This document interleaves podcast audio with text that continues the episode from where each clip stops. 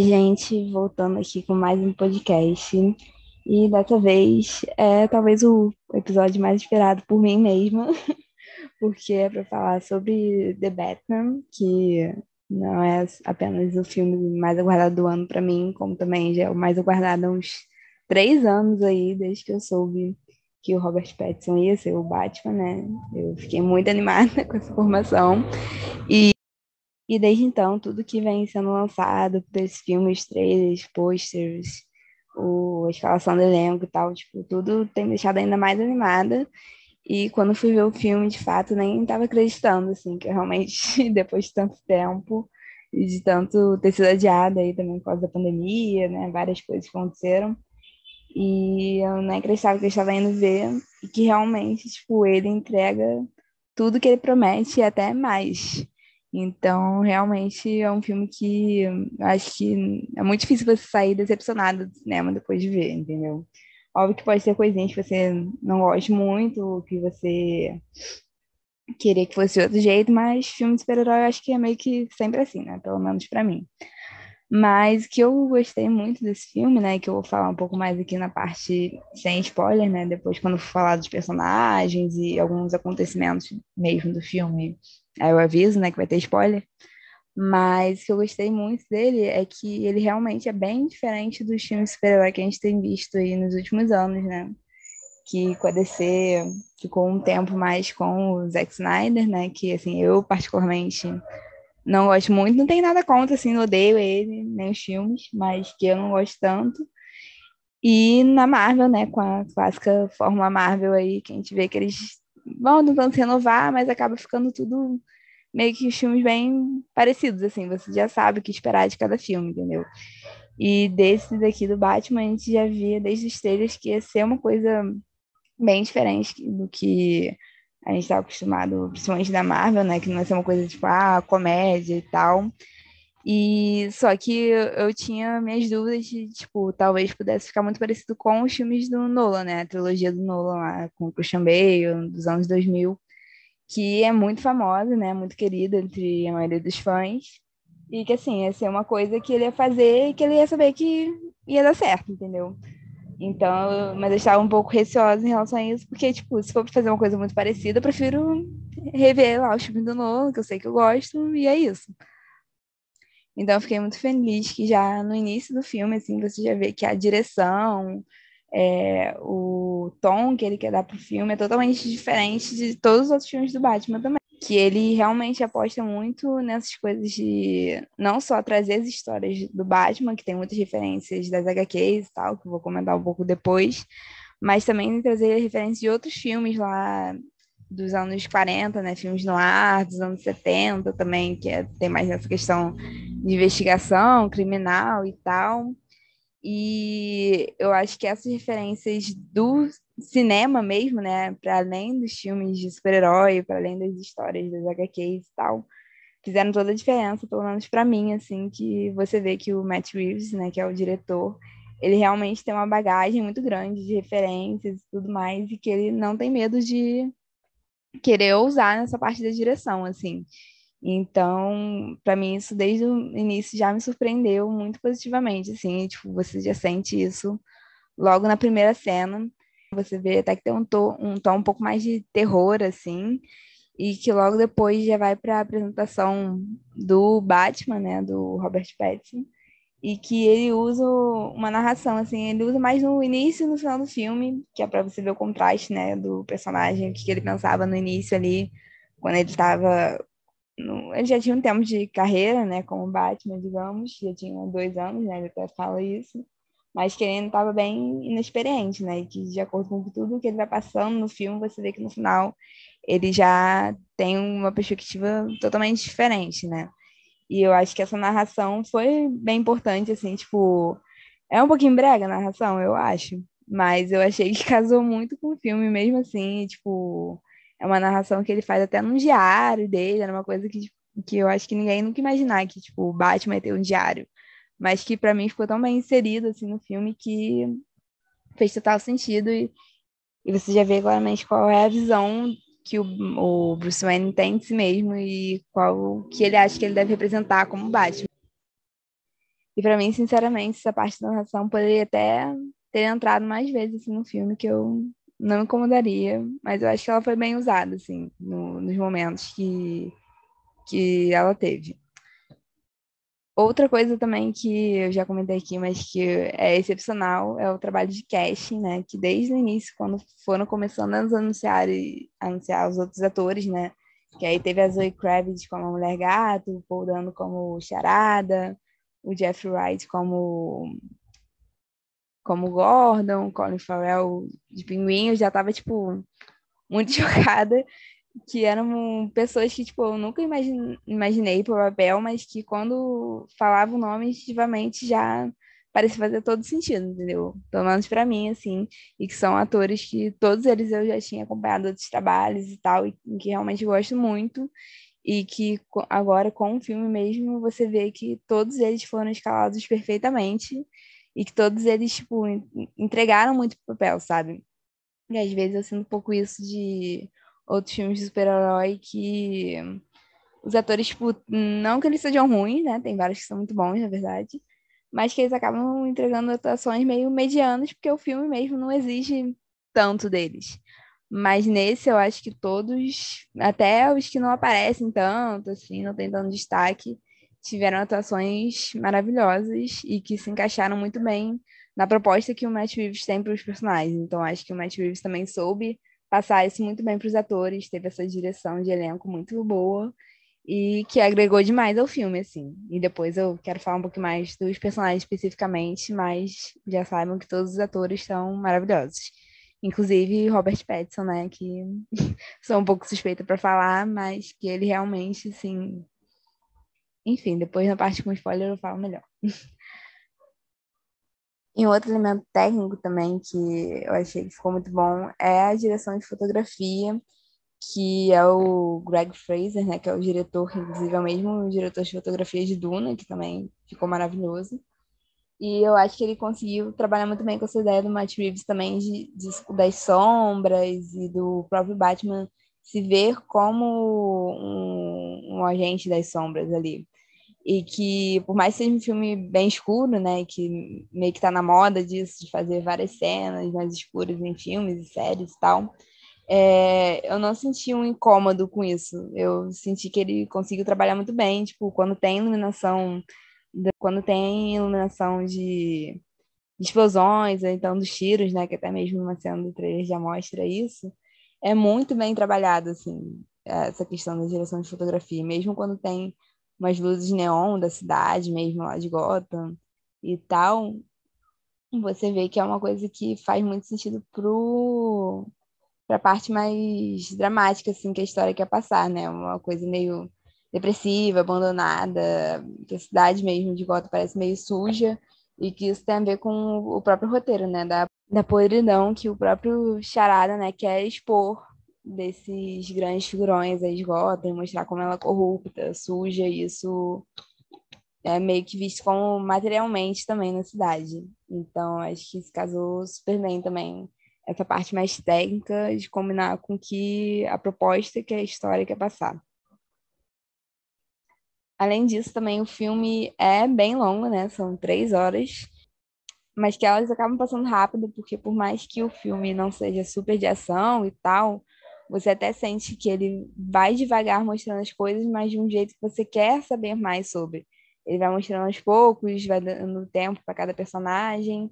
E até às vezes você sente que alguns personagens que são mais coadjuvantes somem um pouco, alguma parte para dar mais atenção para outros, que dá para perceber que o Matt Reeves queria que a coisa mais constante do filme fosse realmente o Batman, né? E que isso é uma coisa que até nos outros filmes às vezes a gente não vê muito isso, a gente vê mais os vilões, né? E o, a figura do Batman como uma oposição àquilo dali. E nesse filme aqui você vê que, na verdade, é um filme do Batman, né? Tanto que o nome é The Batman. Então, você vê ele praticamente no, em quase todas as cenas do filme. E realmente é, assim, o Batman mesmo. É uma coisa que eu quero comentar, mas depois na parte com spoiler. Mas ele, como o Bruce Wayne ali, interagindo com a sociedade, a gente vê pouco isso, né? E era uma coisa que nos outros filmes geralmente tinha bem mais. E que nesse daqui você vê que é realmente a construção do Batman. O Bruce Wayne, você vê que ele ainda tá muito perdido, mas que ele tá começando a se encontrar como Batman em si, não como o Bruce Wayne, entendeu? Então acho que isso vai ser uma coisa bem interessante aí para ser explorada também nos próximos filmes que ainda não são confirmados, mas que assim, muito provavelmente vai ter. A gente já vê que o filme está tendo uma, uma bilheteria muito boa e que todos os atores querem voltar também, os diretores já têm ideias para o próximo filme, então assim, daqui a pouco já vão confirmar o segundo com 99% de certeza. E o bom desse filme também é que é um filme que você sai do cinema querendo comentar sobre ele, querendo falar, discutir sobre ele com outras pessoas, porque realmente, né, são três horas, são muitos personagens, são muitas informações, então você tem que até que ter um tempo para você digerir o filme, assim. É um filme que tem coisas mais pesadas, né, e que tem várias subtramas, então até eu mesma aqui, tipo, provavelmente vou esquecer de falar várias coisas ou coisas que eu ainda nem consegui pensar sobre tudo do filme. Então, realmente é um filme para você ver, rever, ficar comentando, falando sobre. É um filme que dá vontade de fazer isso, sabe? Principalmente se você gosta muito do, do Batman como personagem, se você sabe um pouco mais sobre essas histórias dele que podem ser exploradas no futuro. Então, eu acho que é um filme que vai gerar ainda muito muitas coisas serem ditas, muitas discussões e que isso só tende a crescer, né? E você vê que muita gente elogiando, né? E mais gente querendo ver. Então, acho que é um filme que tem tudo para dar super certo, até expandir mais esse universo do Batman mesmo, né? Já falaram que provavelmente terão mais algumas séries aí da HBO Max que vai ser com, o, com os personagens dos filmes e que vai trabalhar melhor essa expansão de Gotham, na né? Gotham do Matt Reeves em si. Então, acho que tem tudo para ser muito interessante aí esse futuro do Batman, de Gotham e tudo mais.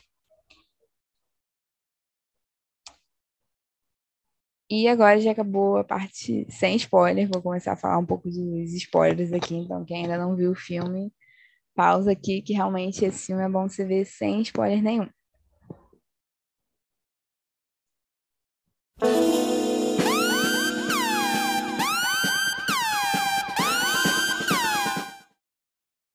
Então, como eu estava comentando agora há pouco, né, sobre essa questão do Bruce Wayne, do Batman, a gente vê que o Bruce, ele realmente se exclui da sociedade, assim, ele vive lá na mansão dele, que inclusive é uma mansão bem mais gótica, assim, parece ser uma mansão meio suja, abandonada, sabe? É bem diferente também dos outros filmes.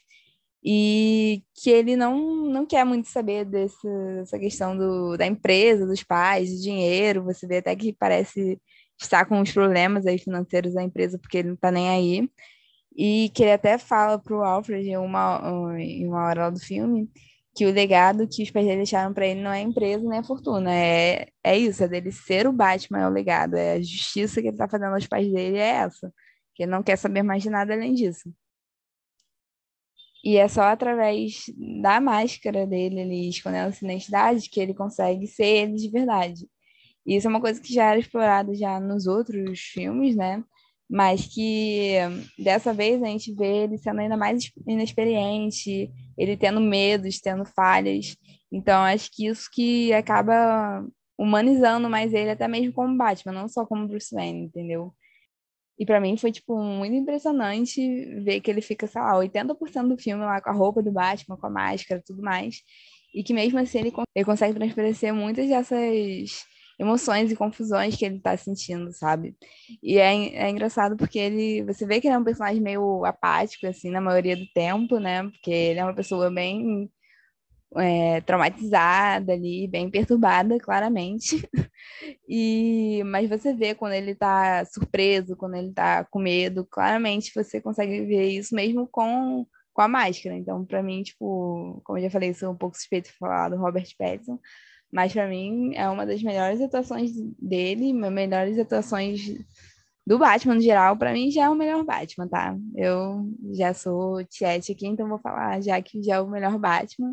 Mas como Bruce Wayne, eu acho que ainda tem um pouco mais coisa a ser trabalhada aí, provavelmente nos próximos filmes. Mas ele, como Batman, para mim, tipo, me surpreendeu mesmo eu já estando com a expectativa bem alta. E para mim, principalmente naquela cena que ele, que é mais final do filme, que o Charada acabou de ser preso e tal, e que aí ele começa a falar do Bruce Wayne e tal, e, e começa a meio que falar umas verdades sobre o Bruce Wayne, né? E ele ali com a roupa de Batman começa a achar que o Charada já sabe de tudo, já sabe da verdadeira identidade dele, que vai expor ele e tal. Você vê que ele tá com medo ali, tentando esconder esse medo. E a gente, como público, também começa a achar isso, né? Que aí vai dar uma merda catastrófica, porque o Charada já sabe de tudo. Mas no final das contas, você vê que, na verdade, ele não, não sabe. Foi uma cena só para enganar a gente e que a gente sentiu muito isso pela, pela atuação ali do Robert, entendeu? Então, eu realmente fiquei bem impactada com a situação, não só nessa cena, como várias outras, assim, que eu gostei muito, que ele é, tem um pouco dessa apatia ainda, que geralmente o Batman tem, mas que ele consegue passar as emoções, tipo, através, principalmente do olhar, assim, muito, muito bem. Então, eu acho que isso é um dos maiores destaques, assim, das atuações, principalmente da atuação do Robert. E agora, para comentar alguns outros personagens também, a gente tem aí como a co-estrela do filme a Zoe Kravitz, que tá maravilhosa, assim, no papel, e é um papel que super combina com ela, e que, e que ela entregou uma mulher gato que tem uma força feminina muito interessante, assim, gente sabe que, no geral, as vilões, vilãs femininas do, do Batman têm essa questão de serem muito bonitas, seduzentes e tal, e até geralmente ter um envolvimento com o, próprio Batman, né? Mas que nesse filme aqui, por mais que tenha essa questão do romance e tal, que seja um ponto forte assim, do filme também, e que eu particularmente gostei bastante, porque a química deles é maravilhosa, mas ela também é muito mais do que isso, né? E apesar dela estar muito ligada ao Batman, ela também tem os seus próprios interesses ligados ali a toda a máfia que funciona por detrás de Gotham, e ela também acaba sabendo muito mais coisa do que o Batman, então ela tem informações para dar para ele também. Então, eu acho essa relação deles ficou assim, interessante e mostrou que a história dela não gira só ao redor dele, né? Ela tem outras coisas para resolver lá, como essa questão do da amiga dela que some, né? Que desaparece. E, inclusive, até a Zoe Kravitz, ela afirmou que a, a mulher gato dela é bissexual, então achei que até desenvolveu uma coisa aí com essa amiga, mas acabou que só, tipo, meio que deu a entender, né? Porque ela realmente liga muito para essa amiga, aparentemente elas moravam juntas e tal, mas não deu certeza de nada, né? Mas enfim, espero que se a personagem dela voltar aí, que eu acho que vai acontecer, que possa envolver isso também, porque fiquei animada com, com a possibilidade. Outros dois personagens também que realmente giram mais em torno do Batman ali, mas que eu senti que tiveram um desenvolvimento mais interessante nesse filme é o Gordon e o Alfred, né? Porque o Gordon, nos outros filmes, tem vários que, tipo, são os mais antigos lá do Tim Burton, do do Joe Schumacher, ele, tipo, praticamente não faz nada, né? Ele só tem uma aparição breve ali, mas ele nem tem muito um, uma relação de parceria mesmo com, com, com Batman. E isso só começou mais no, na trilogia do Nolan, que realmente é um órgão mais importante e tal. Mas nesse lado, nesse filme aqui, eu achei legal que eles são bem parceiros mesmo. O Batman praticamente só confia no Gordon ali dentro da polícia de, de Gotham, porque fica claro que a polícia também é bem corrupta. Mas o que eu achei interessante aqui também é que ele ativa mais esse lado detetive mesmo do personagem, trabalhando junto com o Batman, né?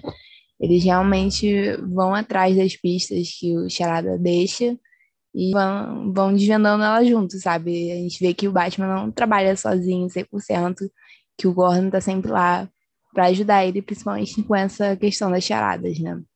E também quem faz um pouco isso é o Alfred, por mais que ele acabe não aparecendo tanto assim no filme. Ele fala até que ele trabalhou já no MI6, né? e que ele também ajuda o Batman a desvendar algumas coisas lá que o Charada manda para ele. E o Alfred eu achei, eu achei interessante que, tipo, até o Bruce Wayne fala, né, que o Alfred não é o pai dele, né, então não é tanto essa figura paterna quanto em alguns, algumas outras histórias parece ser, mas que eles têm um momento emocional ali, né, depois que o Alfred quase morre e tal, por causa do, do Bruce. Então, eu achei que, tipo, por mais que tenha pouco tempo de tela, assim, foi, foi bem trabalhado. E eu acho que nos próximos filmes, se, se o Matt Reeves optar por mostrar mais essa questão do Bruce Wayne, também eu acho que a gente vai acabar vendo mais do, do Alfred. Eu também curti bastante essa parte mais do Pinguim e do Falcone, né? Que é para trazer mais esse ar de mostrar a corrupção mesmo de Gotham e que era uma coisa que eu senti que faltava um pouco no, nos live actions, principalmente nesses últimos aí do Zack Snyder, né, que aí tem que misturar com outros personagens da DC e acaba deixando essa essência de Gotham mesmo um pouco mais de lado. E o do Falcone eu gostei bastante que a história dele, né, a backstory aí dele, é bem parecida com coisas que foram retiradas do, das HQs mesmo, né, principalmente do Longo Dia das Bruxas. E do Pinguim, desde o trailer, né, a gente já sabe que o Colin Farrell, que é o ator, tava, assim, reconhecível mesmo é, por detrás das próteses, da maquiagem que ele tava usando, e que ficou uma caracterização realmente muito boa, mas que ele superou minhas expectativas, mesmo gostando muito já, conhecendo o trabalho do Colin Farrell que, que ele foi, tipo, até uma... Um, não alívio cômico, né? Porque também não, esse filme ele não focou muito nisso das piadinhas e tal, mas quem faz um pouco desse papel acaba sendo o Pinguim. E a gente vê que ele tá, tipo, por mais que ele já esteja bem envolvido, né, com essa questão dos corruptos aí de Gotham, ele ainda tá meio que no início ali também, né? Ele ainda tá se formando como uma pessoa realmente poderosa e que depois que Falcone morre, a gente vê que vai ter uma disputa aí de poderes e que provavelmente ele vai vir bem forte aí para essa disputa, né, por já conhecer tudo que está ali por trás, que está rolando, e também porque vai ter uma série derivada já, que é uma das séries confirmadas para HBO Max, que aparentemente já vai entrar em produção daqui a pouco, que vai ser sobre o Pinguim, né? Então, e que vai ser com o Colin Farrell mesmo. Então, acho que ele é um personagem que certamente deve voltar aí para os outros filmes e que muito provavelmente vai se tornar um novo poderosão aí de Gotham, né? O, tecnicamente o um novo Falcone, né? Então, eu fiquei bem animada, mais animada do que eu esperava para essa série aí do Pinguim. E outra série que vai ter também aqui, só para comentar, que até foi hoje mesmo, que quando eu tô gravando aqui no domingo esse episódio, que que soltaram a notícia que vai ter, ia ter uma série sobre a polícia de Gotham, né? Mas acabou que cancelaram o projeto antes mesmo de começar. E agora vai ser uma série sobre o Asilo Arkham, que a gente sabe aí que no filme também tem cenas bem importantes no Asilo Arkham, que inclusive é sobre o próximo personagem que eu quero falar, que é o Charada, né? Que é o real grande vilão aí do filme, interpretado pelo Paul Dano, que é assim, o Paul Dano é maravilhoso, maravilhoso. Que ainda não viu Sangue Negro, que é um filme dele com Daniel Day-Lewis, tipo, vai assistir agora, que é um filme perfeito e a atuação dos dois está maravilhosa. Então eu já sabia que ele ia entregar tudo e que tipo, ele realmente se dedica muito pros personagens dele. Então ele como charada realmente achei muito foda, mesmo até aparecendo menos do que eu esperava porque ele meio que quase fazia que o Batman trabalhar para ele, né, com aqueles enigmas que ele mandava, e ele acabava expondo aquelas pessoas que ele estava matando ali, né? Mas que eu achei bem interessante também essa caracterização que o, o Matt Reeves escolheu fazer, né? De colocar ele muito parecido com o Zodíaco, que foi um serial killer da vida real lá dos anos 70 e que eu até vi uma entrevista do Matt Reeves falando que ele queria colocar desse jeito para ser um vilão mascarado, mas que fosse mais perto da realidade, que não ficasse tão cartunesco assim, porque realmente não iria combinar com o tom do filme que ele estava trazendo. Realmente o Zodíaco da vida real, né, tem a ver com isso de, de deixar várias coisas para serem decifradas e tal, para quem já viu a história, viu até o filme, né, que tem do David Fincher, que o nome é Zodíaco, né, sabe que realmente foi uma inspiração forte para esse filme agora do, do The Batman também. Então achei que ficou bem interessante essa questão dele pegar coisas do passado do Charada, que tem realmente lá no, nas HQs, e misturar com coisas da vida real, nossa, aqui mesmo, e até mesmo também dando um passado do personagem que é interessante e se conecta com a história do Wayne também, né? Que a gente vê lá do, do orfanato que o, que o Thomas Wayne criou e tal, e do fundo que ele fez ali, que ele até queria fazer como uma coisa positiva, mas que depois da morte dele deu tudo errado. Então, por mais que, óbvio, seja medidas totalmente extremistas que ele toma, que ele tem essa questão da psicopatia aí, claramente, né? Você consegue entender esse trauma aí que ele tem e dele ser um órfão também, né? Que a gente vê que o, o próprio Bruce Wayne, o Batman, né? Ele só consegue ter momentos mais de empatia antes do final do filme, quando são com, com outras pessoas que são órfãos também, principalmente com o menino lá que era o filho do prefeito, né? Que foi o primeiro a, a morrer. E aí, quando ele sabe, quando ele soube que o menino que achou o corpo e tal, ele, tipo, criou uma uma questão empática aí com essa criança muito forte, porque foi o trauma que ele viveu também. Então, tipo, saber que, que o Charada era, era um órfão que viveu nesse orfanato lá, que era dos pais dele, que era pro dinheiro dos pais dele pra lá, e que não foi, que acabou, tipo, ele sendo jogado na vida mesmo, né?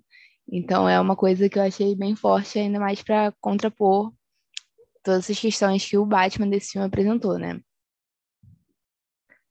E eu achei bem interessante também no final, né? Por mais que a gente tenha achado o final um pouco megalomaníaco pro resto do filme, eu até vi aqui que o final disso do Charada querer mudar Gotham e tal, acontece realmente numa HQ que é a do ano zero, do Batman. Essa eu ainda não li, mas achei interessante, tipo, a gente vê que realmente é uma coisa que ele tirou das HQs lá, que o Matt Reeves não tirou da cabeça dele. E que e que toda essa questão dele ter esse fórum aí para falar com outros seguidores dele, eu achei que era uma coisa que até poderia acontecer, tipo, com o Coringa sendo introduzido na história, de, tipo, a gente acabar vendo não o Coringa principal, mas, tipo, várias pessoas agindo como o Coringa justamente por essa questão aí de fóruns na internet e tal, e isso acabar trazendo essa agressividade das pessoas, até mesmo uma psicopatia à tona, mas ele acabou usando já com o Charada, mas que funcionou muito bem, né? Que a gente vê que o Charada realmente é um psicopata nesse filme. E um serial killer. Então, então achei que ficou bem interessante assim, ele pegar essas pessoas que já têm essa tendência mais agressiva, que realmente estão com muito ódio guardado assim por todas as mentiras que os governantes outras pessoas poderosas de Gotham falavam, né? E o Charada acabar usando todas as questões como um gatilho para eles se tornarem igual a ele, né? Para essas pessoas agirem igual a ele e conseguir meio que terminar o plano dele ali, mesmo ele já estando preso. E eu achei interessante também que eu não sei se foi uma coisa que todo mundo reparou. Na verdade, nem sei se eu reparei errado também, mas eu acho que é, é isso mesmo que o cara, que o Batman acaba batendo, mas no final que se o Gordon não parasse ele, provavelmente ele ia matar o cara ali na porrada. Na verdade, ele era um dos seguidores ali do Charada, mas que ele já tinha aparecido antes, lá na cena do funeral do prefeito. E ele tinha até falado com, com o Batman que estava lá com o Bruce Wayne, né? Ele tinha comentado, não lembro exatamente como é foi a frase, mas que, tipo, ele já estava cansado desses mentirosos e tal, uma coisa assim, tipo, mostrando essa indignação do povo, né? E aí, quando o Batman, o Gordon, não lembro agora, pergunta para ele quem ele é, ele fala que ele é a vingança, que era o que o Batman falava no início do filme, né? Então eu senti muito que essa foi a virada de chave pro Batman também, dele ver que na verdade ele não estava ajudando o povo, ele só estava criando mais agressividade, mais medo, e que isso não era uma coisa boa, entendeu? Tipo, ele poderia achar que era uma coisa boa os assaltantes ou meliantes ali, menores da cidade sentirem medo dele, mas que na verdade ao longo do filme ele vai descobrindo que são é uma rede muito maior do que isso, tem pessoas muito maiores que estão fazendo coisas bem piores do que esses meliantes, né, que ele que ele combatia no início do filme, e que também isso não está ajudando em nada o povo de Gotham em si. Então, eu senti muito que esse, essa cena assim, é um momento chave para ele realmente mudar e ele ter toda aquela cena lá dele virando a esperança pro povo, que eu achei muito bonito, assim, muito heróico, de fato, e que eu até achava que não ia vir esse clique assim para ele, essa mudança nesse filme ainda. Eu achava que talvez fosse só trabalhado depois mesmo, mas que, que eu gostei bastante deles acabaram usando esse personagem, tipo, é um personagem que nem tem nome e tal, mas que teve uma importância ali pra virada de chave no Batman, realmente ver o que que ele quer que esse símbolo dele signifique para o povo de Gotham. Então, acho que o próximo filme também vai seguir a partir disso dele ter amadurecido mais já, mas tendo que trabalhar outros aspectos também, entendeu? Então acho muito bom que o Batman, a gente vai ver ele sempre em construção, pelo que parece, sabe? Tanto Batman como Bruce Wayne, né, no caso. Eu tô, assim, muito, muito curiosa para ver o que vai vir por aí, porque aparentemente esses personagens, a maioria deles deve voltar, né? Tipo, o Pinguim, com certeza. O Charada também, ele não morreu, tá lá no, no Asilo Arkham, que inclusive, né, tem essa questão aí, que é o maior spoiler do filme, que é quase como se fosse uma cena pós-crédito, que ele não botou no pós-crédito, né? Botou um pouco antes do final, que é de quando aparece um personagem lá, que na verdade a gente nem vê direito, ele só ouve mais a voz. Quando começou a voz, eu ouvi que era do Barry Keoghan, que era um ator que ele já estava meio que confirmado no filme, mas falava que era que ele ia ser um policial e tal, até gravaram umas cenas dele assim, mas que depois começou uns rumores que ele seria o Coringa. Aí quando começou a voz dele, eu já fiquei toda arrepiada, juro por Deus. Porque ele não fala que ele é o Coringa, nem dá nenhum nome, né? Nem nos créditos também aparece como isso. Mas que ele fala, tipo, ah, nós somos, acabamos sendo vistos como palhaços e tal. Aí fica aquela risada histérica no final, o, o charada rindo junto com ele. Então, tipo, já dá para entender que é logo naquela cena, né? Mas que depois até vi uma entrevista do Matt Reeves confirmando mesmo que é o Coringa, mas que, que até teria uma outra cena também que ele queria colocar no filme, mas que acabou cortando lá no corte final, mas que ele falou que vai postar essa cena aí depois, que é uma cena do Coringa com o Batman, mas que na verdade ele não é o Coringa ainda, entendeu? Ele nem se chama de Coringa, ninguém chama ele assim também que ele ainda estava naquela fase de cometer pequenos crimes, assim, e que provavelmente esse tempo ali no Asilo Arkham vai deixar ele ainda pior, né? Mas que ainda não sabe, não pode falar, tipo, ah, com certeza o, isso daí é já para introduzir que o Coringa vai ser um grande vilão, vilão no próximo filme. Até porque o Matt Reeves já falou que, na verdade, ele gostaria que o próximo vilão fosse o Mr. Freeze, que eu acho que em português ficou Doutor Frio, não tenho certeza. Mas que é um personagem que, tipo, até parece que não combinaria em nada com esse universo aí dele, mas que depois desse filme eu tô conf... mas que depois desse filme eu tô confiando em qualquer coisa que o Matt Reeves queira fazer, entendeu? Pra mim dar tudo na mão dele que vai dar certo. Até porque o último Mr. Freeze que teve no live action foi lá no filme do Batman e Robin, que é o filme que quase todo mundo odeia, principalmente fãs de Batman, mas que eu acabei gostando bastante. Mas que realmente o Mr. Freeze é o Arnold Schwarzenegger lá. E que, assim, como vilão, ele até tem uma história por trás interessante, mas que a caracterização e tal, todas essas coisas têm que ser muito bem trabalhada para ficar uma coisa mais crível, assim, como parece que ele quer passar no, nessa nova trilogia e não sei quantos filmes vai ter. Mas, enfim, estou muito, muito animada. Infelizmente, deve demorar um pouquinho aí para vir o próximo filme. Mas como vai ter essas séries aí da HBO Max, a gente pelo menos vai poder ter outras coisas para assistir aí enquanto o filme não vem. E talvez até o Robert Pattinson faça alguma aparição, assim. Tipo, com certeza ele não vai ser protagonista de nenhuma dessas séries, até porque ele é mais focado no cinema mesmo, né? Então, então não tem tanto tempo para isso. Mas ele tem, tá com contrato de exclusividade com a Warner agora. E ele falou que quer trabalhar mais coisas com a HBO Max também. Então, assim, tem tudo para dar certo, entendeu? Eu realmente acho que só vai melhorar essa, essa franquia nova. E eu acho que foi a melhor coisa também não misturar com as outras coisas da DC, tipo, deixa lá eles que se resolvam.